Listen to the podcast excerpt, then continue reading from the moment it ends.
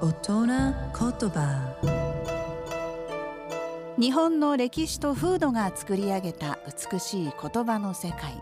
その一言に豊かな情緒を感じその一言で自然や人の世を表現。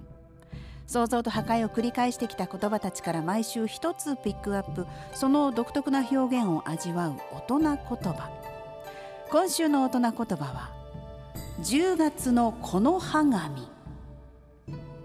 あの落葉の時期を10月のこの葉落としと言いますけれどもこれをもじった言葉ですね。で文字通り10月の木の葉のような髪の毛という意味でこう木の葉がこうハラハラと散り落ちる頃に同じように髪の毛もハラハラと抜け落ちること髪の毛が落ちるのを落ち葉に例えていったものです。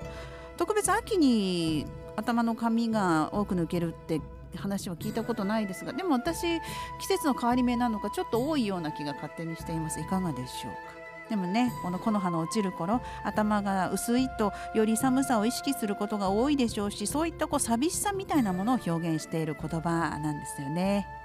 美しい日本語を味わう大人言葉でした。